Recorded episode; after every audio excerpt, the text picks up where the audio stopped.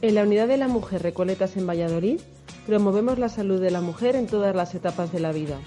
Os habla la doctora Natalia Gozalo, ginecóloga especialista en reproducción asistida en la Unidad de la Mujer Recoletas. Bienvenido al podcast de hoy, en el que hablaremos de esterilidad e infertilidad, dos términos que tienden a usarse como sinónimos, pero que sin embargo tienen significados distintos. Además resolveremos la duda de cuándo debemos acudir al especialista y también te contaremos cómo es una primera visita a la consulta de reproducción y cuáles son las pruebas que se realizan para diagnosticar la esterilidad. Como siempre, podrás seguir la conversación en redes sociales o a través del hashtag almohadilla. Te invitamos a participar y compartir cualquier inquietud o comentario con nosotros. Estamos encantados de leerte.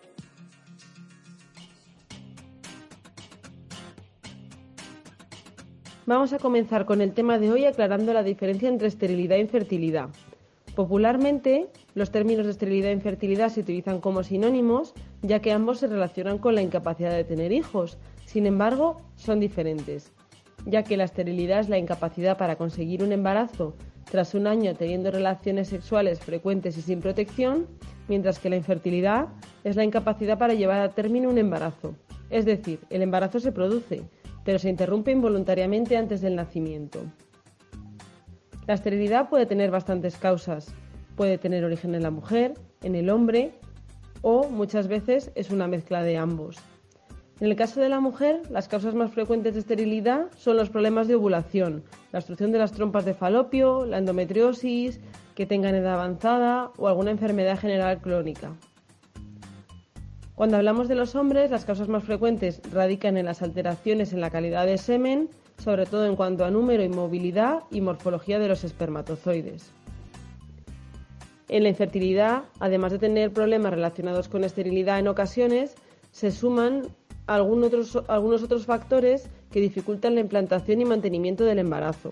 Por ejemplo, problemas anatómicos del útero, problemas de receptividad en el endometrio, enfermedades endocrinas de la mujer, alteraciones de la coagulación de la sangre o trombofilias, o alguna alteración genética o cromosómica del óvulo del espermatozoide o de los propios embriones.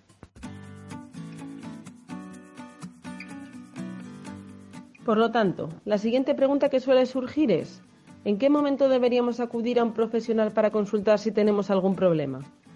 Pues tal y como hemos avanzado, si tras un año buscando embarazo no logramos conseguirlo, es el momento de pedir una cita con un especialista para que así se revise nuestro historial médico y decida las pruebas necesarias para establecer un diagnóstico. Existen determinados casos en los que hay un factor de riesgo de tener una menor fertilidad, por ejemplo, mujeres con problemas ginecológicos, varones con problemas urológicos, etc., y es recomendable acudir a la clínica tras seis meses en lugar de dejar pasar un año completo. Acudir por primera vez a una clínica de fertilidad puede generar nerviosismo e incluso un poco de vergüenza por tratar temas tan íntimos. Sin embargo, hay que estar tranquilos, ya que los especialistas en reproducción asistida cuentan con una gran experiencia profesional en estos temas, además de tener muchos éxitos a sus espaldas y disponer de los recursos más avanzados en medicina reproductiva para diagnosticar y en su caso tratar los problemas de fertilidad. La primera visita a una clínica de fertilidad tiene como objetivo conocer al médico que va a seguir el caso y además hacer una buena historia clínica. Esta historia clínica incluirá los antecedentes familiares, por ejemplo, las enfermedades que se repitan, si ha habido algún problema de fertilidad en la familia, los antecedentes personales, si tenemos alguna alergia, si nos han intervenido de alguna cosa, los hábitos tóxicos y además se recogerán los antecedentes reproductivos, en el caso de que la mujer haya estado previamente embarazada y los antecedentes ginecológicos. Se preguntarán datos sobre la regla de la mujer, la duración, si presenta o no dolor, etc. En base a la información que recojamos del caso, se solicitarán las primeras pruebas de fertilidad para así valorar los distintos parámetros reproductivos tanto femeninos como masculinos y ver si existe algún problema. La primera consulta también suele ser el momento de resolver las primeras dudas y conocer los pasos del proceso.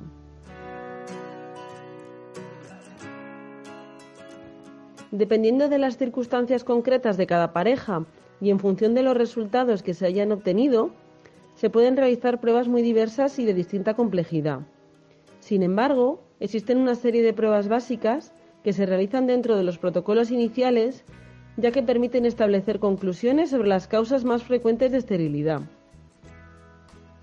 Estas pruebas son una de las cuestiones que más preocupa a las parejas cuando acuden por primera vez a nuestra clínica, ya que se preguntan en qué consisten, cuánto duran, qué conclusiones se extraen de ellas. Te contamos a continuación cuáles son estas pruebas y en qué consisten. Para el estudio del hombre tenemos el seminograma. Lo utilizaremos para determinar la cantidad y la calidad de los espermatozoides. El estudio se realiza a partir de una muestra de semen que se debe extraer mediante masturbación con una abstinencia mínimo de 2 y máximo de 5 días. Los parámetros que observaremos para el estudio de la muestra serán el volumen, es decir, la cantidad en mililitros del semen eyaculado, la concentración, es decir, los millones de espermatozoides encontrados en cada mililitro de semen, la motilidad, que es el porcentaje de espermatozoides que se mueven o se desplazan con normalidad, la viabilidad, que es el porcentaje de espermatozoides vivos que se obtienen tras la eyaculación, y la morfología, que es el tanto por ciento de los espermatozoides con una forma normal. En cuanto a las pruebas de fertilidad femenina, las causas de esterilidad femenina pueden depender de distintos orígenes, por lo que de base el número de pruebas de fertilidad realizadas a la mujer será mayor que en el caso del hombre. Hay varios tipos de pruebas. Las dos primeras que vamos a describir se consideran dentro del protocolo inicial junto con la serología de los anticuerpos de las enfermedades infecciosas, es decir, el virus de la hepatitis B, el virus de la hepatitis C, el VIH y la sífilis, y las otras tres que vamos a describir se realizan de forma complementaria en el caso de tener alguna sospecha diagnóstica. Resumiendo, las pruebas de fertilidad femenina más frecuentes son el estudio hormonal basal, que es un estudio analítico de sangre con el que se determina la función ovárica y hormonal de la mujer. En general se realiza al inicio del ciclo menstrual, preferiblemente del segundo al cuarto día de la regla, y se centra en el estudio de las hormonas FSH, LH, estradiol y hormona tiroidea. Otra de las pruebas que realizamos como estudio básico es la ecografía transvaginal.